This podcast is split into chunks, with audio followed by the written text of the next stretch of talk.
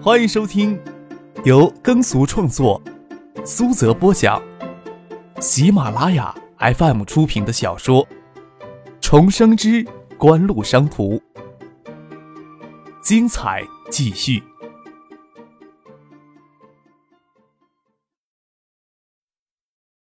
第二百六十四集。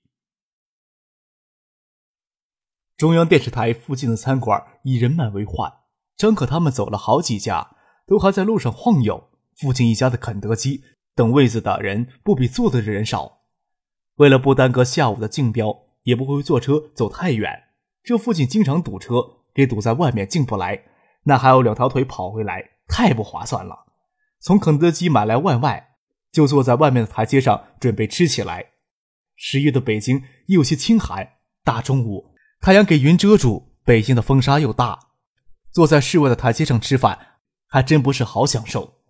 倒是晚晴雨让他们去中央电视台的小餐厅去，张可倒有些不好意思了。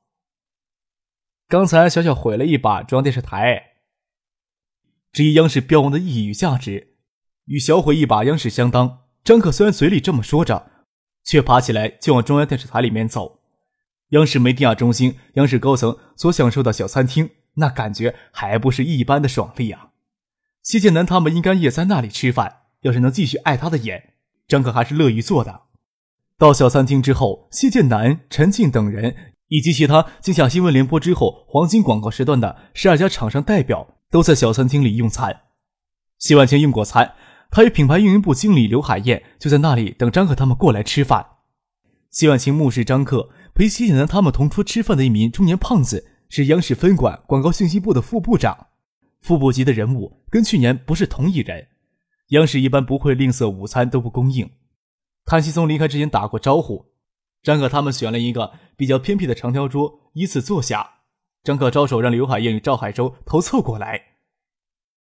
吃过饭，你俩帮我去使个坏。谢万兴拍了拍额头，对张可的直白颇为无奈。哎呦，为了让谢家人心痛。我可也是无所不用其极呀。张可嬉皮获得央视标文之后，还有央视进行谈判的事情，你们给我偷偷摸摸的泄露出去，不要让老实人吃了亏。渴望砸下三点五亿，当然不可能只为了一条五秒广告。想必谢建南从刘明辉那里充分的了解到了爱达电子今年的谈判经验，已经充分做好了与央视讨价还价的准备。央视这次只将黄金时段的广告资源拿出来竞标。就是做好一些次要广告时段补偿给出去的准备，不仅给科王一家，其他以高价竞下其他十二条黄金广告时段的厂商都会有一定的补偿。央视拿出来进行补偿的次要广告时段也不是无限制的，这家多了，那家可就少了；科王多了，那剩下的十二家就少了，还要看各自谈判的功底，说不定还会有上面人批条子、打招呼之类的动作。张可唯恐其他十二家厂商不知道真实情况。所以让刘海燕、赵海洲偷偷摸摸的将消息传出去，让这十二家厂商狠狠的跟科王争一争。当谢建南自以为从刘明辉那里得来关键消息，却成为众所皆知的秘密，不晓得他会做如何感想。可惜呀，不能这时候走过去当着他的面将秘密戳破。张可内心深处有时也有如此恶趣味的倾向。央视连续三届广告招商大会的辉煌成功。谭西松这个广告信息部主任的位子，也应该很快的要成为众人眼馋的水蜜桃吧？这样做的话，即使传到谭西松的耳朵里，大概也不会有太大的问题吧？不过给人增加麻烦，总不能算是很道德的事情，还是尽量不要让别人知道了。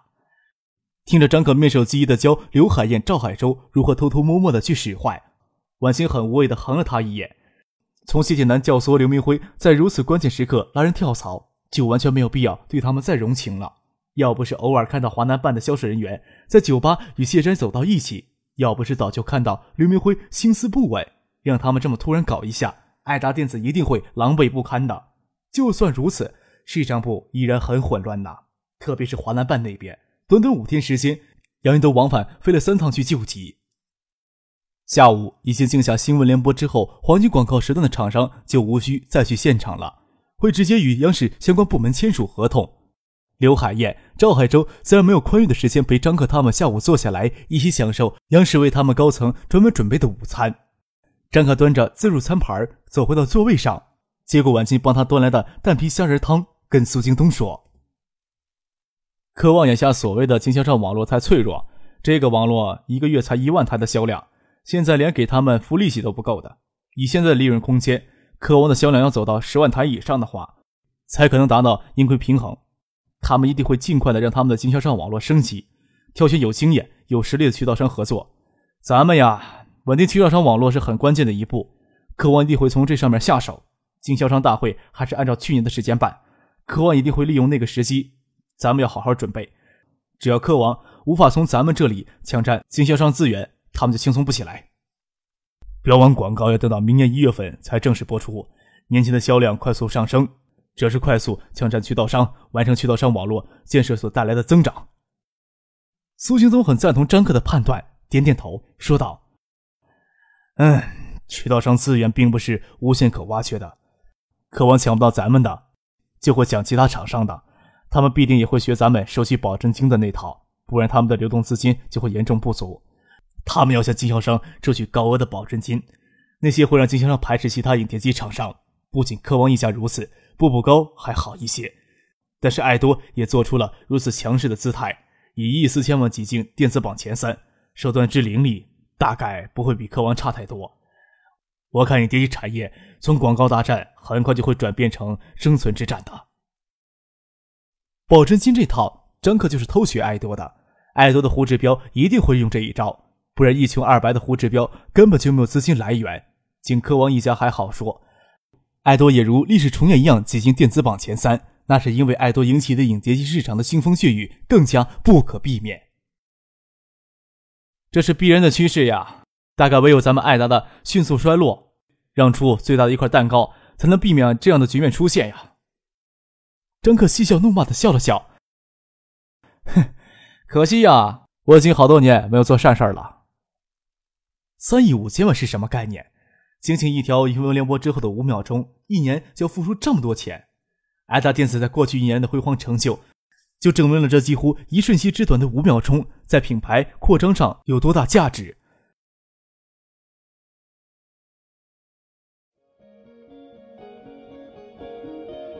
您正在收听的是由喜马拉雅 FM 出品的《重生之官路商途》。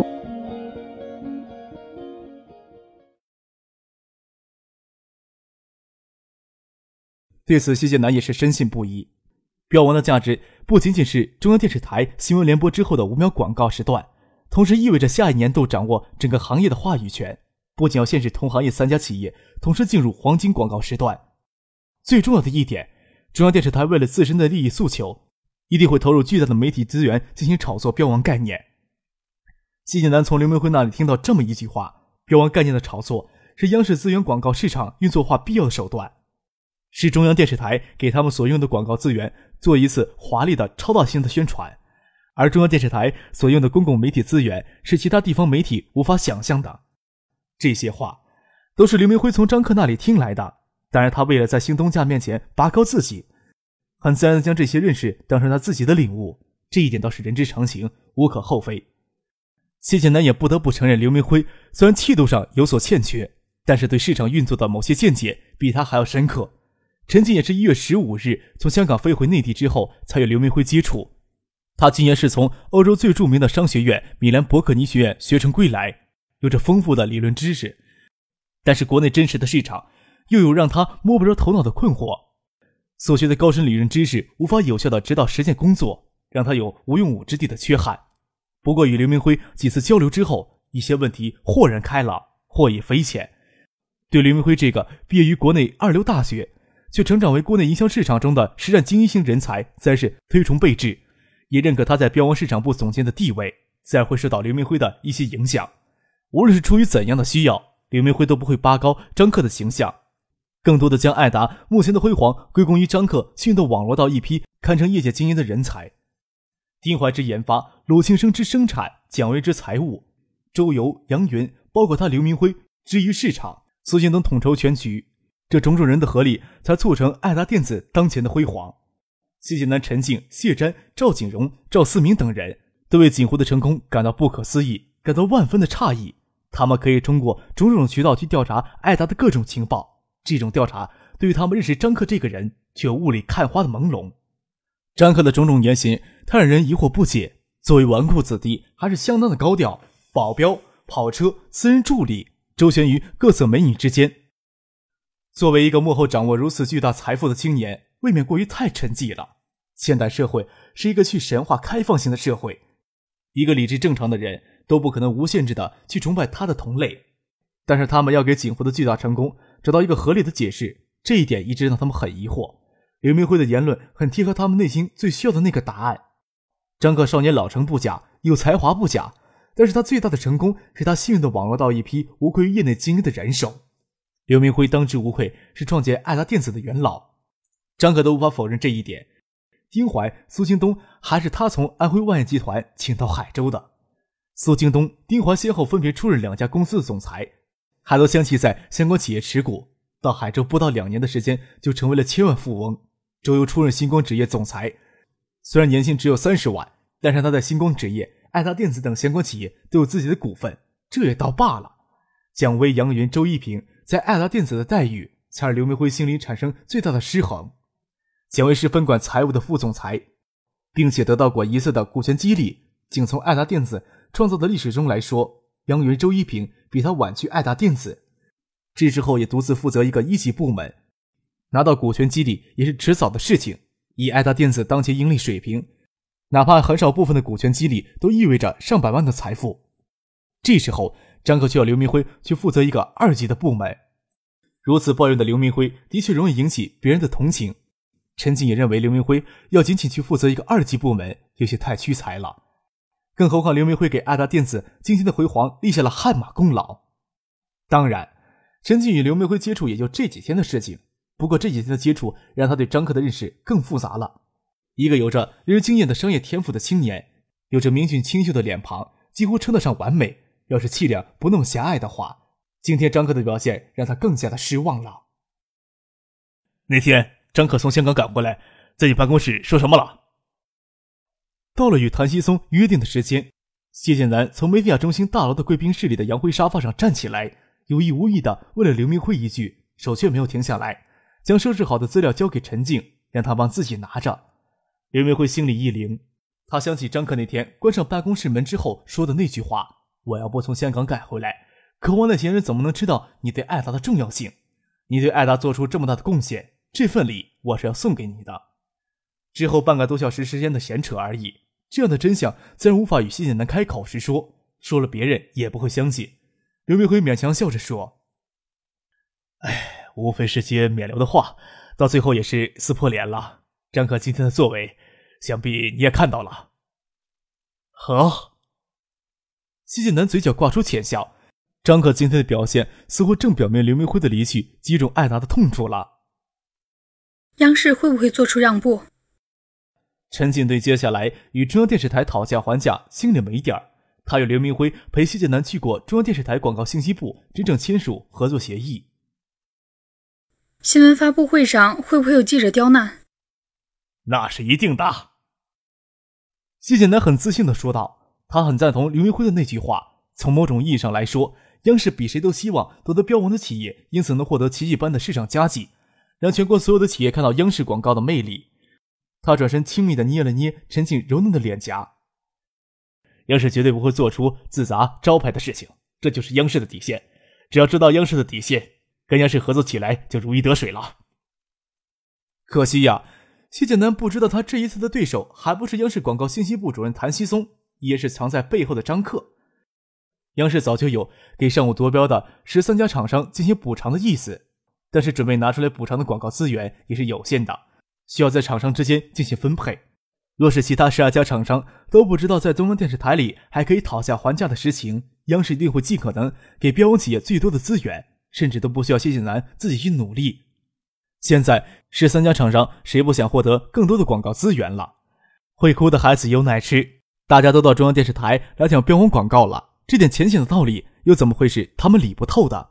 谭西松还打算将这边的事情处理完之后再去现场看一看，结束的致辞也准备好了。但是看到的局面让他忍不住抓狂，每家厂商似乎都抓住了央视的软肋，不肯轻易就范。谭西松不得不指示安排在黄昏的新闻发布会推迟。但是与厂商挨个谈判，就算有一个月的时间，都有可能谈不出头绪。最后台长亲自拍板，紧急将本来安排下午竞标的一些次要的黄金广告时段撤了下来，增加对这些厂商的补偿力度。但是具体的补偿方案也必须由央视广告信息部决定。厂商不妥协的话，他也宁可废标。当然，中央电视台有这么大的底气，也源于谭西松中午与谢婉清共进晚餐时，谢婉清对科王夺标的资金实力表示怀疑。暗示科王电器一旦无力承担与央视之间的合作，爱达电子愿意接过来与中央电视台合作。依照去年的合作方案，爱达电子可以出价两亿以上。好吧，出现在眼前的局面，谭西松也不会对爱达电子毫无怀疑。但是爱达电子市场部高级经理拉人跳槽到科王电器也是一个事实，并不代表其他厂商没有聪明人儿。